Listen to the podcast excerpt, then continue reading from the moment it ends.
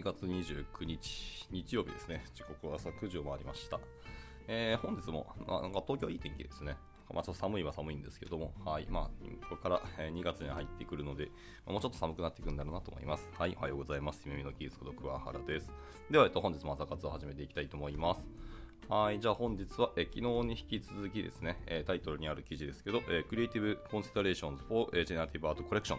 という記事を、え読んでいこうかなと思っております。まあ、いわゆるそのタイトルにありますけど、ジェネラティブアートに関する考察の記事ですので、まあ、のんびりやっていけたらなと思っております。OK、じゃあ、え早速始めていきましょう。えー、前回、昨日は前半ですね、まあ、3分の1ぐらい、4分の2、半分はいってない気がしますけど、5分の2ぐらい読んだ気がするので、今日は残りの部分読み切れたりも切っていきたいと思います。はい、じゃあ今日は、えー、Considerations on、えー、Concepts and、えー、Explainability ですね。はい、コンセプトと説明力についての、え考察のところを入っていきたいと思います。えグラフィックデザインにおいて、えモノクロでデザインされたロゴっていうのは、えほとんどの場合、えカラーで表現した時にもうまく機能しますと。でしかし、えカラーでデザインされたロゴというのは、え白黒にするとで、ジェネラティブアートに取り組むときは、私は子守歌のようなシンプルさと、え同等ので核となるモチーフっていうのは、えシンプルであることが多いんですけど、えジャズのように様々なレベルの複雑さを追求することができ、えその中にはまだ認識可能なものがあります。これには、え信頼できる、え有用な考察があるというふうに思っていますと。そんな考え方をちょっとしたことなかったんで、これすごく参考になりますね。では続けていきます。えまた、え好きだから、え思いついたから、これだと思ったから、え恣意的に物を作ることももちろんありますと。多くのデザイン教育では、ね、このような、え、決定に対して説明を求めますが、え、そうしないと学術的または芸術的に見えないという恐れから、え、自分の作品を表現するために、え成功な文脈を説明または作成しなければならないような、え感覚に陥ってしまうことがあります。しかし、ジェネラティブアートの領域では、えデザイン上の決断はある文脈で正当化されるべきであると私は考えていますと。以下は私が自分のコレクションについて語ることと、え実際に感じていることが一致しているかどうかをテストするために、え自分自身に問いかけている質問ですよと。でこうすることで、プロジェクトの背後にある私の考えを説明しやすくなるだけでなく、認知的不協和、感情なども、軽減されますよということでした。偽物症候群っていう言葉があったんです。僕ちょっと初めて知りました。で、まあ、それについての、え質問がバーッと並びられるので、その問いをちょっと読んでいきましょうか。参考程度に。はい。まあ、どんな問いを自分に投げるかというと、えコレクションに対する、えアーティストの意図っていうのは説明を必要とせずに伝えられるでしょうかイテレーションっていうのは、え物語的な文脈の中で説明される必要があるのか、それともそのままの形で問題ないのか、えー、鑑賞者やコレクターは、え、理解してくれるだろうか、え、もちろん理解するものがない作品を作ることは、ま、全く問題じゃありません。えコレクションがある地点に到達した後、私は定義、ストーリー、物語を適用しているのか、それともこれは常に意図されたことなのか、すべてのコレクションにストーリーや理由が必要なのでしょうか。なければいいっていうわけではないし、あのサボりたいわけではないですけど、果たして本当にマストなんでしょうか。でコレクターや、えー、見る人が私のコンセプトを理解するのに、あまりに一生懸命にならざるを得ないのでしょうかと。えー、私は自分のコンセプトを正当化しようとしすぎてないだろうかとか、私は、え納得しているでしょうか？あの、これもいいですね。自分自身が自分の作品に対して納得をしているかって結構大事ですよね。で、私のコンセプトは無理なく機能しているんだろうかで、最後もう一個だけ質問がありますね。えー、そうでなければ自分のコンセプトを無理なく実現する方法を見つけられるか、どうすれば洗練されるのかというところですね。はい、えー、この洗練されるというところが多分自分の、あれですね、芸術に関するえー、アートの根を広げるっていうところに入ってくると思いますね。地表に出ているものっていうのは花みたいなもので、本当その一部でしかないっていうか、そのいろんな根を張った結果生まれる花ですからね。その根をあの張るところなんだと思います。で、私は、えー、スペッツァトゥラっていう単語があるんですね。ちょっとどういう意味かちょっとわからないですけど、スペッツァトゥラっていうえー、あのですね、つまり何かをシンプルかつ、えー、簡単に見せること、えー、外側の粗を取り除き複雑さをアエスサティックスね、アエスザティックスというものか、アースザティックスというものか、ちょっとその僕が英単語わからないんですけど、まあ、いきたいと思います。まあ、美学についての考察ですね。えっ、ー、と、グラフィックデザイナーの経験から言うと、えー、美学というテーマは、えー、特にアーティストの作品群に関連していて、え興味深いものになりますと。例えば、アーティストとして、え他人が自分のスタイルや美学をどう認識しているかを意識していないことがあります。あ、そうなんや。認識、意識をしないことがあるんですね。で、また、えー、自分のスタイルを完璧に意識している場合もありますが、これは諸刃の剣になりかねませんと。えー、他人が期待していると思われるものにとらわれてしまったりとか、えー、その美学にさらに磨きをかけようとすると、えその後の作品が派生的で無理やりなものに感じられることがありますと。まあ、この2つがその諸刃の剣になる理由ですよとですね。で、ブランドの場合、デザイナーの仕事というのは企業とそれを取り巻く人々の間に一貫して、え認識可能な言語や雰囲気を作り出すことになります。そのために、え時には、え文字の感覚に至るまで、え詳細で包括的な、えドキュメントというのを作成して、え企業のメッセージを解釈しやすくし、え競合するブランドアイデンティティの海から明確に認識されるような企業イメージを作り上げる必要がありますよということですね。ブランドとかロゴとかのデザイナーってその辺しっかりやらなきゃいけないからかなり大変ですし、エネルギーもいるんだろうなと思いますね。まあ、特に今は会社の数もたくさん出てきますし、被っちゃダメですからね、基本的には。被ったら基本パクリと言われても仕方がないので、まあ、どう差別化を図るかっていうと、もうかなりあのハードルはこの先も上がっていくんだろうなっていう感触はありますけどね。はい、じゃあ続けていきます。で例えば私たちがピカソを欲しいと思うのは、ピカソとはどんなものかという期待やスキーマを集合的に確立しているからかもしれません。しかし、ピカソの作品の中には、ピカソらしさが十分ではないために、他の作品よりも売れにくいものがたくさんあるのではないでしょうか。そのため、認知度と美的感覚とのバランスを取るのが難しいのです。私は特定のパレットの選択を除けば、えー固定した美学は持っていないと感じます。で私の作品に一貫性があるとすれば、えーそれは、えー意図的な様式美というよりも、えーむしろデザイン哲学や制作に対するアプローチから来るものです。えーそうすることで、えー必ずしも特定の美学的な道に縛られたり、期待されたりすることなく、えー一貫性を求める欲求を満たすことができるんですよと。で最終的にこれに対する答えはありませんが、えー自分の美学を意識しながらも、えーそれによってクリエイティビティが阻害されようにえー注意することは考える価値があることとも言います。私自身、えー驚きと感動を与えつつ、ある種の期待を新しさを持って提供し続けるにはどうしたらよいかと自問することになります。だから結局どんなデザイナーさんも、まあアーティストの方もそうですけど、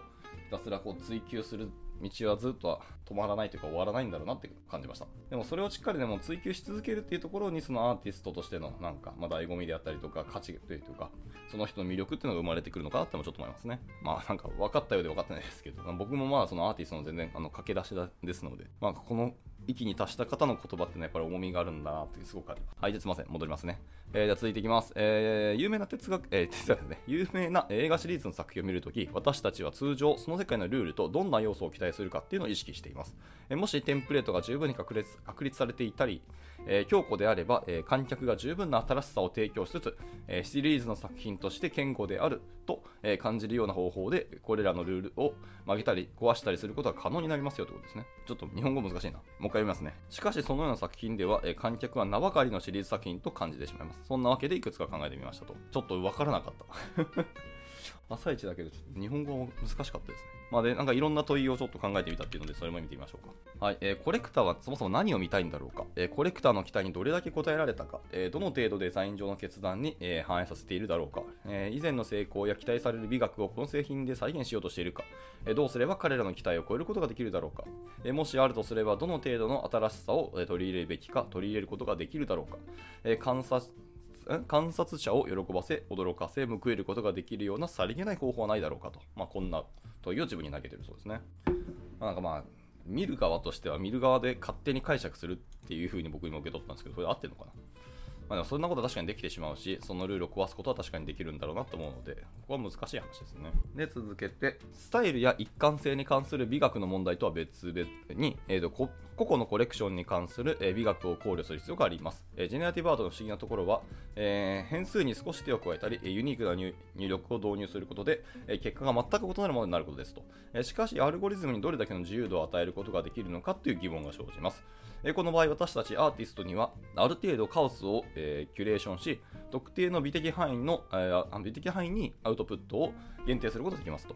えしかし、その範囲内であっても、えどの時点である出力がもはやそのコレクションに属さないように見えるんでしょうかと。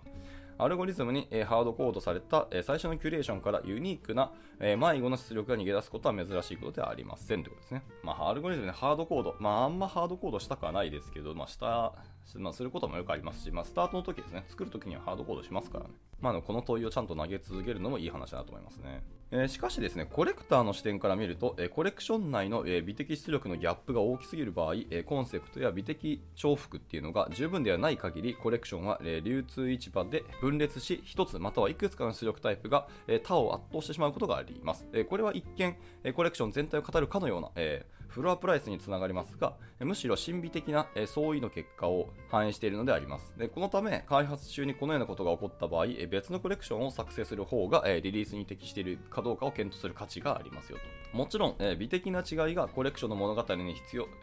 可欠であるか、え意図的である場合は、え除きますと、え逆に非常に異なるが、え識別可能な出力のカテゴリーを含むコレクションっていうのは時にコレクターに各タイプの、え属性を入手したいと思わせることがありこれも設計段階での、え有益な検討事項となりますと。まあまあまあそうね。はい。まあ、結局ユーザーに求めるものもそうだけどユーザーにどういうものをえー集めさせたいかっていう、どういうふうにそういうのを想起させるかっていうところの話にな気がしました。で、収集家が、えーまあ、コレクターがですね、えー望ましい出力と望ましくない出力の間にギャップがあると認識した場合、え望ましい出力のほとんどが得られると、え収集はエネルギーを失い、失速してしまう可能性がありますと。であるいは、えー収集家というのは、まあ、一般的な、えーまたは通常の出力というのは特別なものとあまり変わらず、えーより多くの作品と類似点を共有するだけで、え全体的にまだ神秘的に楽しいんですよと。え逆にあまりにも似通った、あるいは一貫しすぎた作品というのはエネルギー不足に、まあ、陥る可能性がありますと。もちろんこれは、えーコレクションによって異なりますが、まあ、有用な考慮事項ですね、ということですね。そういうなんか、得意性っていうんですかね。っていうのと、いわゆる一般的なものとの差別化を図るっていうのも結構難しいところだし、まあ、そのバランスは大事なんだろうなと思いますね。だから時にはでもそういう一般的なっていうところを観点にデザインしたりとか作品を作るのも一つありなんだよってことですよね。で、まあ、それについてまたいろんな問いを、えー書かれていますけど、まあ、これらの美学に対する、えー私の直感的な反応は何なんでしょうかと。えーどの出力が、えーもしあれば私のも最も私の心に響いたか、えもし、そしてその理由は何でしょうかと。私のパレットの色は、え何らかの方法、システム、調和だなどを使って選ばれたんでしょうか私が作成したパレットは、え将来のコレクション、より大きな作品群、異なる文脈の中で、え効果的に、え機能するのに十分な、え十分強固なものであるでしょうかと。でアウトプットに一貫性を持たせるために、え実装または、え修正できるデザインシステムというのはあるでしょうかと。あー、でも僕、自分の作品にデザインシステムなんか作ったこと一回もないですね。あー、でもこれあったらいいかもしれないですね。自分の中でのそのカラーパレットとか、カラーバリエーションだったりとか、シェイプの、あのとか、オブジェクトの形とか、まあ、それの作り方みたいですね。の、あれですね、デザインシステムがあった方が確かにいいかもしれないですね。で、私の色の選択っていうのは、えーランダム性や多様性が導入されても、えー調和が保たれているでしょうかと。で一つのルールを追加、微調整、修正することでデザインや美学を反復したり、進化させたりすることができるでしょうか。まあ、例えば、色、形、え比率、回転、透明度、スケーリングなどですね。はい、で色の調和、不調和っていうのは個々のインタラクションやコレクション全体を強調するために、えー創造的に使うことができるでしょうかと。でコレクションはプロット可能か、もしソロならば、えーそれによって私のデザイン手法はどのように変わるのでしょうかと。で、またこれは印刷できるでしょうかその場合、えー印刷した時に作品はどのように見えるでしょうかこれは主にスクリーン上や展示会、メタバースで展示するためにデザインされたものでしょうかと。印刷された時の出力を強化または変更するような特定のタイプの紙や印刷技術はありますでしょうか？えコレクションに後処理が加えられているでしょうか、えーまた後処理が加えられている場合、それは最初から意図されていたのか、それとも後から決定されたものなんでしょうか？後処理というのは美的傾向に合わせたいという願望から適用されたのか、それとも最終的なアウトプットの全体的な外観や雰囲気に不可欠なものなんでしょうかと。えポスト処理されていない、えプレーな出力というのは、え美的に満足できるものですか？それとも未完成に見えますか？と。以上の問いが、えーいろいろ投げられておりました。なんか印刷とか実際にどう見えているとか、まあ、それをどうあの加工もしくは強化したり変更したりすることができるとかっていうお話もあってなんか実質に即したあの観点の質問が今回多かったんですね。あのこれはこれで考えたことなかったんで結構大事かもしれないですね。